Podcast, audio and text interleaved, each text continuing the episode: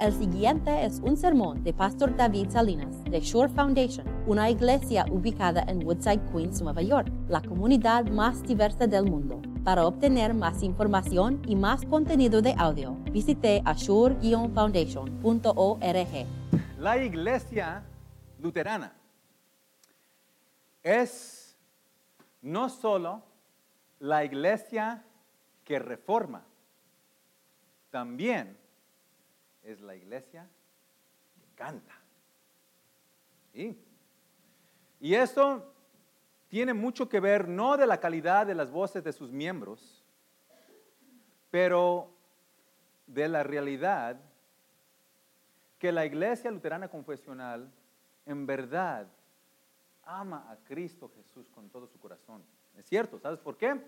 Porque una iglesia que canta demuestra que las buenas noticias del Evangelio de Cristo no simples son buenas noticias, sino son noticias demasiadas buenas simplemente para proclamar o hablar, se tienen que cantar, se tienen que cantar de todo corazón. Entonces, cuando vemos las escrituras, una cosa que vemos de la iglesia de Dios, de la novia de Cristo, es que no solo es una predicadora, no solo es una maestra, sino también es una cantante. Le encanta cantarle alabanzas a su Señor. Uno de los cantos más hermosos que se encuentra en este tiempo del Adviento es el canto muy famoso que se llama O ven, o ven, Emanuel. Y cantamos una versión de ese canto al comienzo de la misa. ¿Saben de dónde viene ese himno, ese canto tan hermoso? ¿Saben de dónde? ¿Qué es lo que inspiró el canto? Ven, oh, ven, Emmanuel. ¿Sabes qué, qué inspiró eso? Son los títulos líricos de el Mesías que fueron incrustadas como diamantes regadas en el profeta Isaías. Y les digo esto. Ahora vamos a escuchar un arreglo de ese canto, ven, ven, Emanuel, pero este arreglo fue compuesto directamente por el Espíritu Santo en el último capítulo de las Escrituras, la última página de las Escrituras. El Espíritu Santo incrustó unos nombres líricos de nuestro Mesías, nombres que se titulan antífonas para prepararnos para este sermón, quiero, quiero proclamarles algo que yo apenas, yo apenas supe, este, conocí, llegué, a conocer esta semana en estudiar esta palabra de Dios, en estudiar las antífonas que son las bases, las bases de eh, Emanuel, ven o ven Emanuel. Cuando vemos, aquí les invito a que abran sus folletos a ver la imagen que está imprimida aquí en la página número 8 de sus folletos. Cuando tomamos la primera letra de cada nombre de Jesucristo, pero al revés, entonces vamos a empezar con Emanuel. Vamos a sacar la E, E de Emanuel. Luego la R de Rex Gentum, el rey de las naciones. Luego vamos a sacar la O de Oriens, cuál es la, este, el sol la estrella brillante. Luego la C de la clavis David, la llave de David. Luego otra R que es radix Yesi, este de aquí em, de, Jesús.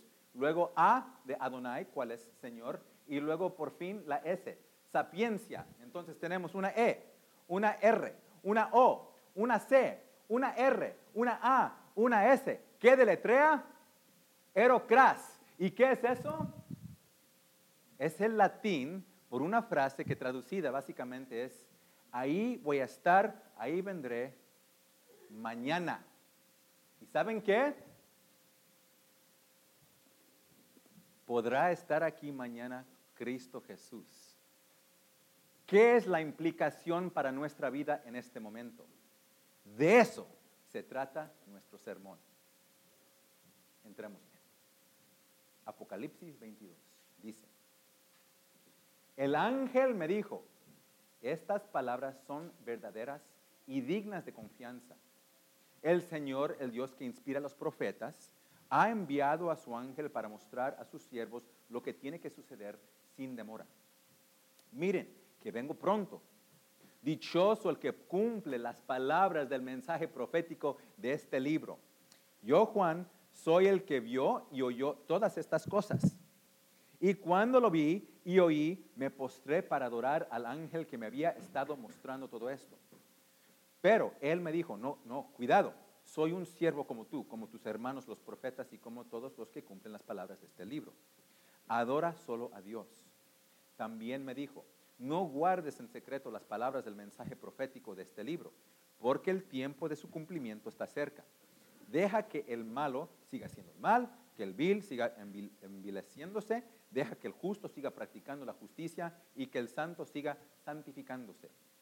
Miren que vengo pronto, vengo pronto. Traigo conmigo mi recompensa, dice Jesús, y le pagaré a cada uno según lo que haya hecho. Yo soy el alfa y el omega, el primero y el último, el principio y el fin. Dichosos los que lavan sus ropas para tener derecho al árbol de la vida y para poder entrar por las puertas de la ciudad. Pero afuera se quedarán los perros, los que practican las artes mágicas, los que cometen inmoralidades sexuales, los asesinos, los idólatras y todos los que aman y practican la mentira. Yo, Jesús, he enviado a mi ángel para darles a ustedes testimonio de estas cosas que conciernen a las iglesias. Yo soy la raíz y la descendencia de David, la brillante estrella de la mañana. El espíritu y la novia dicen, ven, y el que escuche diga, ven. El que tenga sed, venga, y el que quiera, tome gratuitamente del agua de la vida.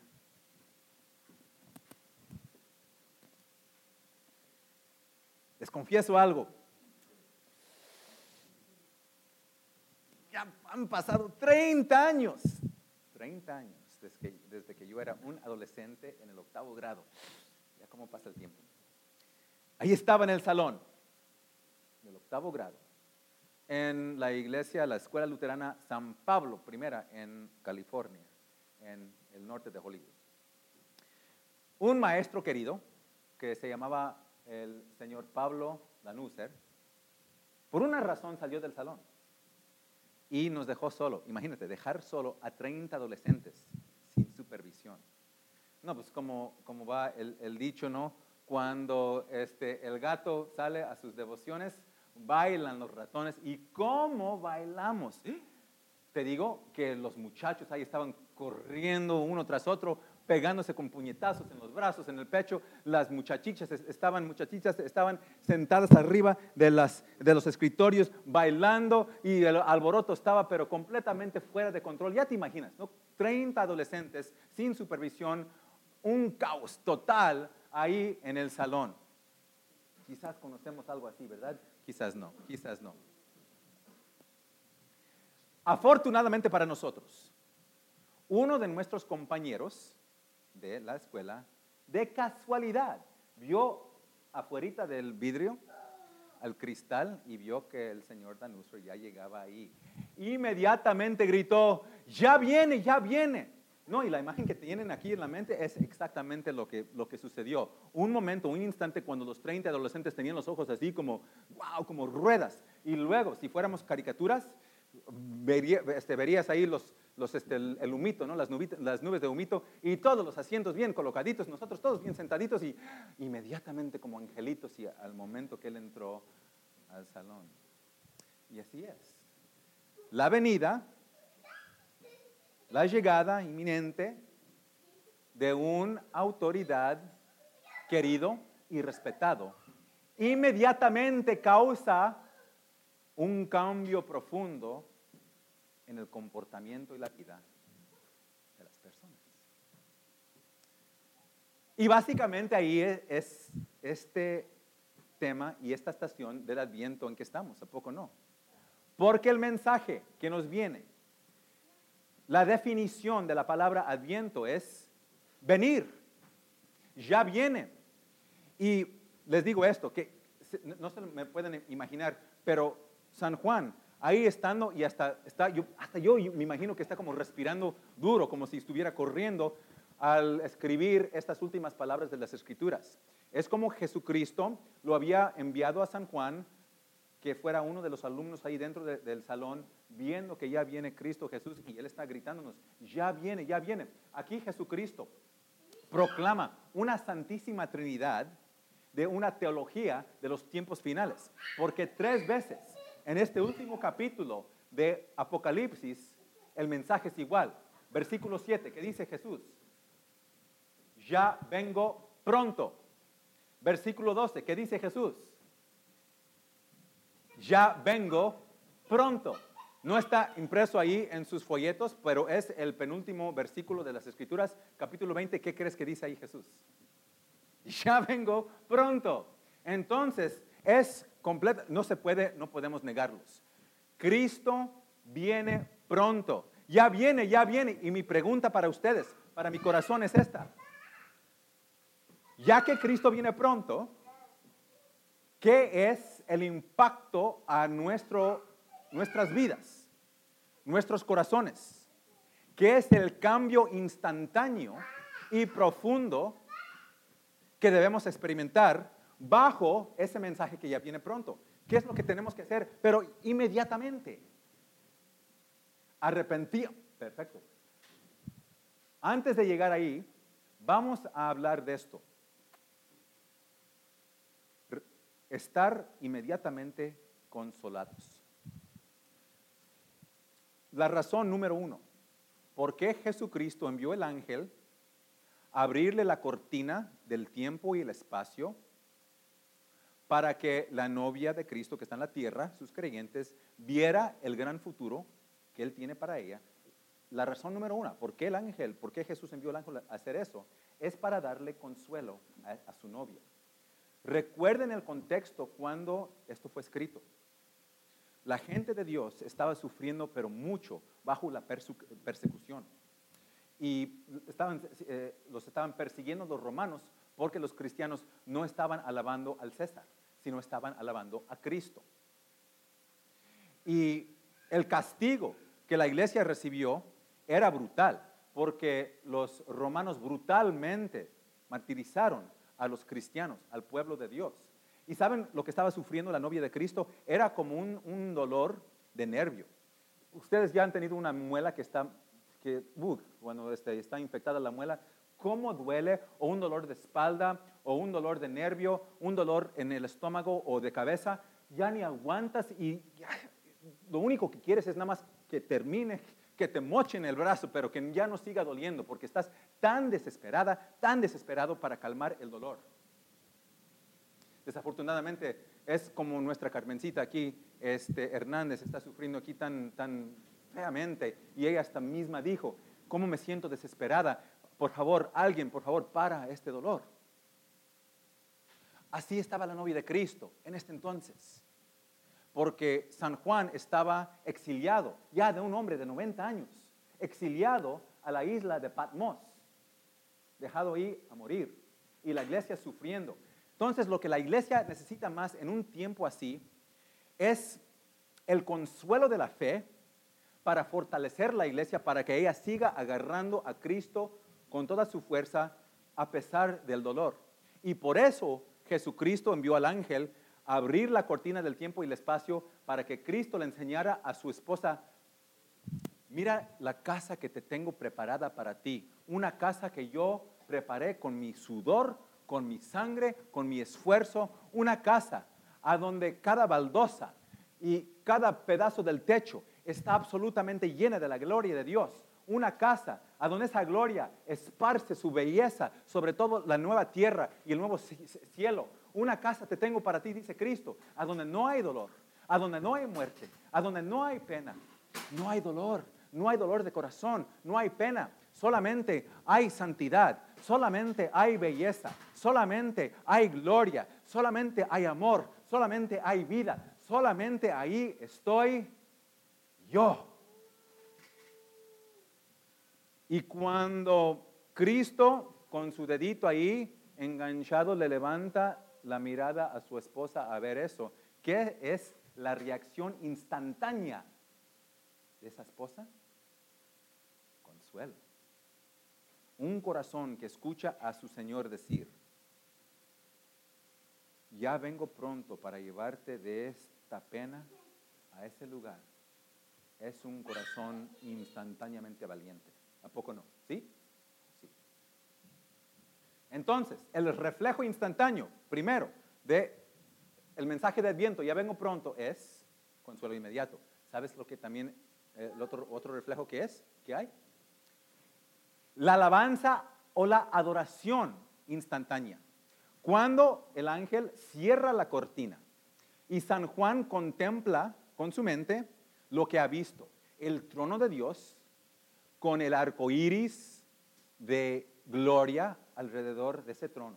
Cuando Juan contempla esa visión del cordero bañado en sangre, previamente sacrificado pero presentemente vivo, con la historia del mundo en, en, un rollito en su boca, cuando Juan ve la novia de Cristo caminando por el pasillo, viéndose pero bellísima, vestida en el vestido de la justicia de Cristo, en versículo 8, instantáneamente, ¿qué es lo que Juan hace? En versículo 8, ¿qué es lo que hace? Se prosta al suelo y alaba inmediatamente una alabanza. Lo único, es, bueno, es tan, tan es su instinto tan fuerte de San Juan que él se tira ante el angelito y el angelito le dice, mira, tu acción de alabanza está correcta, ¿sí? lo, único que te falta es el objeto de tu, de tu adoración. Y el angelito nada más lo desvía un poquito, no me adores a mí, sí adora, pero no me adores a mí, adora a Dios. Pero por supuesto, cuando la esposa de Cristo escuche, escucha, vengo pronto para llevarte a mi casa de gloria, una casa preparada por ti con mi sangre, con mi esfuerzo, inmediatamente la novia de Cristo dice, ya viene pronto mi hombre, ya viene pronto, me tengo que poner bien bella. Aquí, estos zapatos me caben, sí, me tengo que poner, pero vestir bellísima. En arrepentimiento, arrepentimiento, sí, precisamente el arrepentimiento y la fe por escuchar la palabra de Dios. Alguien, rápido, llamen un carro a que me lleven a la iglesia. Yo no puedo perder ni un solo domingo. Tengo que estar aquí a ponerme bellísima para, para prepararme la venida de mi rey. Entonces, el reflejo instantáneo. Viene pronto Cristo. Perseverancia y alabanza. Hay muchos más, solamente vamos a nombrar dos más. Proclamación inmediata y amor inmediato. Una pregunta para ustedes, a ver si, si, me, la pueden contestar. Después de que Dios, en el primer capítulo de la, de la Biblia, en Génesis, después de que formó y creó la iglesia, o sea, el mundo, ¿qué fue la segunda acción que vemos a Dios, que vemos Dios hacer en la, Biblia? Después de, su de crear la, la, la creación del mundo, ¿qué es la segunda acción? Descansando y luego después de descansar. ¿Cómo? ¿Cómo, Chelita?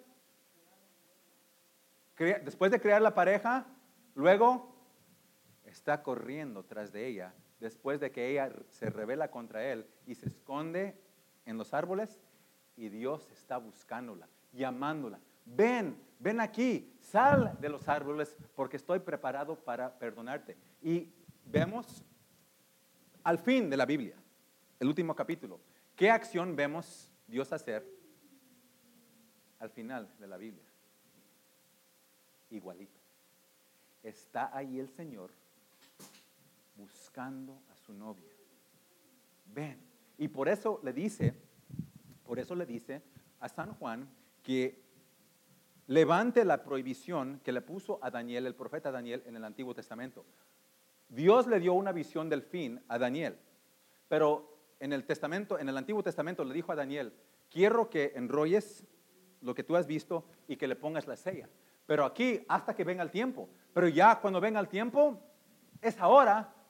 Jesús le, dice al ángel que le diga a Juan, no selles esto, no, no, destapa la profecía, proclama con canto, con palabra, ve y lo más lejos que tu, que tu voz te puede cargar, que, que tus fondos te pueden cargar, proclama la gloria de Cristo, el Rey. Y cuando la novia ve que cada domingo que pasa, el sol del tiempo se está poniendo más y más bajo y pronto vendrá la noche del juicio cuando ya no habrá tiempo para proclamar la gloria de Cristo, más y más se pone la iglesia, pero urgente en amarse el uno al otro, porque la iglesia sabe que cuando nosotros nos amamos los unos a los otros, le damos evidencias al mundo que somos gente de Cristo, ¿sí?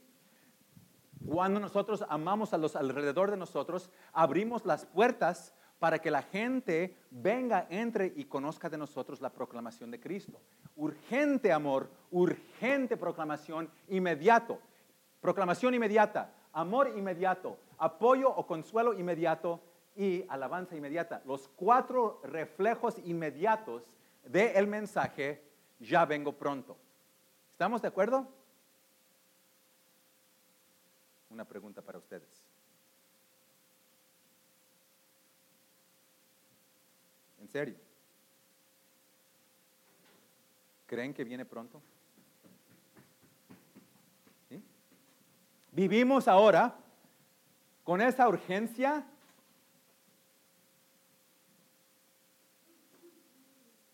tiempo para que yo cante un canto triste. ¿Sí? Y no. Realmente hay que confesar. Ya cada uno de nosotros hemos pasado por muchos días. Ha venido la mañana y se ha puesto el sol y sufrimos las dolencias de la vida. Cada uno de ustedes le ha escurrido bastantes lágrimas. Cada uno de nosotros pasamos por muchas penas y cuando examinamos nuestras mentes y nuestros corazones y vemos todo el pecar, todo el mal, todos los sentimientos que están ahí, y cuando vemos en las noticias cosas horribles, pero absolutamente horribles, como ese, ese señor en Colorado, el Christopher Watts, que estranguló a su mujer y a sus dos niñitas, les, digo que todavía ni, me puedo como, ni me puedo imaginar eso. Eso es algo absolutamente para mí terrible que es incomprensible. Gracias, gracias que la gracia de Dios también es super, supera sobre todo eso, porque yo no puedo comprender un mal así, asesinar a sus propias hijitas, pero lo hizo. Cuando escuchamos esto y vemos esto diario, a veces la promesa de Cristo ya vengo pronto parece que es fantasía. Y, y nuestra valentía está lleno un poco de angustia y de temor. Y nuestra esperanza a veces flaquea bajo una oscuridad. Mi mamá era propensa a la depresión y la ansiedad. Y sabes, en uno de esos momentos cuando estaba pero sintiéndose bien mal, ¿sabes lo que me preguntó? David me dijo, ¿es verdad que hay un cielo?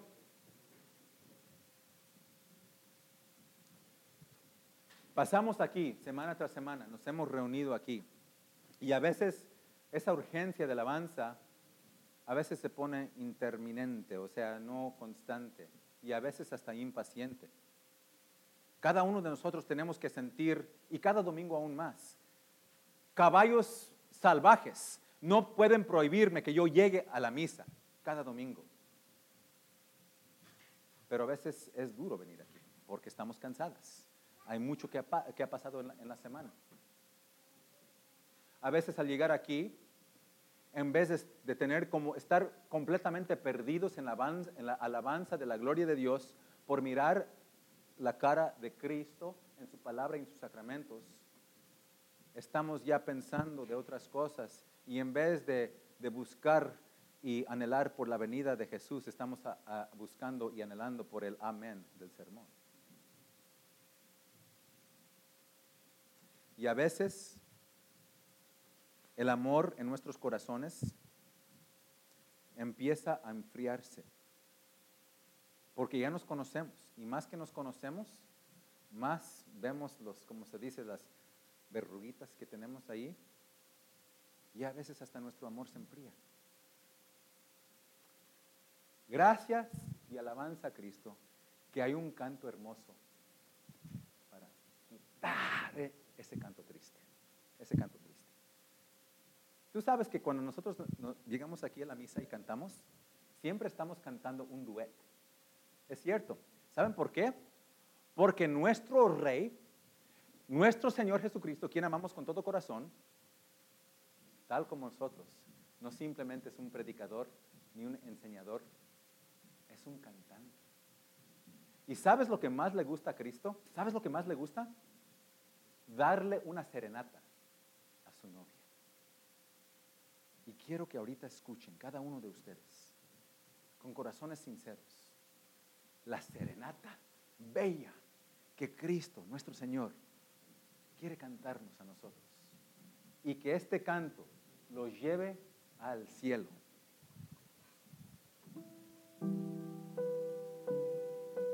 Yo soy sapiencia, sabiduría, el fiel. Yo he salido de la boca de Dios el Altísimo. Y con mi palabra, dice Cristo, yo creo y ordeno todo, incluso tu fe. Y vengo pronto para ti. Yo soy Adonai, el Señor, y te he escuchado tus miserias. He escuchado tu anhelo a ser liberada de tus penas, de tu esclavitud. Yo soy tu Moisés, el último, el máximo liberador. Y vengo y con mis brazos todas poderosas y estiradas en amor, te saco de tu tierra de esclavitud y te llevo a la tierra prometida. Y vengo pronto. Yo soy el alfa y el omega, el principio y el fin. Yo soy la Santísima Trinidad eterna digno de tu alabanza. Yo he borrado todo lo mal de tu pasado. Yo te cuido cada momento de tu presente y yo te guío cada paso de tu futuro. Y yo vengo pronto. Yo soy la raíz y la llave de David. Yo soy el, que gobierna todas las naciones todo tiempo, incluso tu historia personal de tu vida. Y yo tengo la llave que le cierra la boca a la culpa, a tu culpa, y que le abre la boca a tu sepulcro, y que abre el paso al cielo. Y vengo pronto por ti. Yo soy el sol de tu vida, la estrella brillante de la mañana. Y con mis rayos yo esparzo lo oscuro de tu pecado. Y con mis rayos sanadores te sano tu corazoncito quebrado. Te levanto del polvo y pasarás ahí brincando como corderitos alrededor de mi trono para siempre, sano y saludable para siempre. Y vengo pronto. Que ese canto, queridos, se les pegue en el corazón y en las mentes. Y que salgan de esta, de esta misa, de esta iglesia, inmediatamente y profundamente consolados. Inmediatamente y profundamente arrodillados en arrepentimiento y adoración de su Señor, inmediatamente y profundamente llenos de un amor el uno por el otro y llenos del deseo de proclamar esas buenas nuevas a todos, a todos. Viene pronto y que el corazón suyo brote con el villancico. Vení, vení, Emanuel, rescata